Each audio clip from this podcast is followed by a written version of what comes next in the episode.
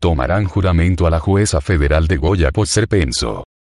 La Cámara Federal de Apelaciones de Corrientes tomará juramento este viernes a la doctora Cristina Serpenso, quien es magistrada natural del juzgado de Goya, pero que subroga en el de Paso de los Libres, que carece de titular desde 2009.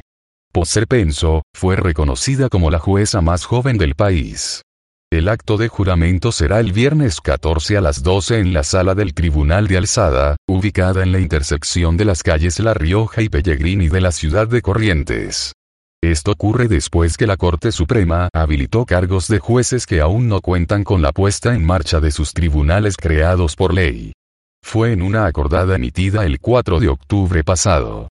La disposición del máximo tribunal argentino, instó así al Consejo de la Magistratura a destinar los fondos necesarios para poner en funcionamiento los juzgados, que ya fueron creados por ley pero que están sin ponerse en marcha. Tras la creación de esas judicaturas, se designaron titulares que ya están habilitados a ejercer, pero por cuestiones de infraestructura sus oficinas no han sido habilitadas.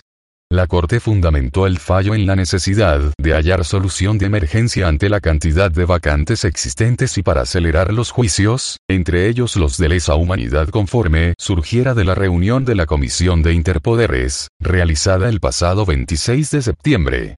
Uno de estos juzgados es el de Goya, que fue creado en 2009 para intervenir en causas federales múltiples de las ciudades de Goya, San Roque, La Valle, Esquina y Bella Vista, pero a siete años de esto aún no funciona.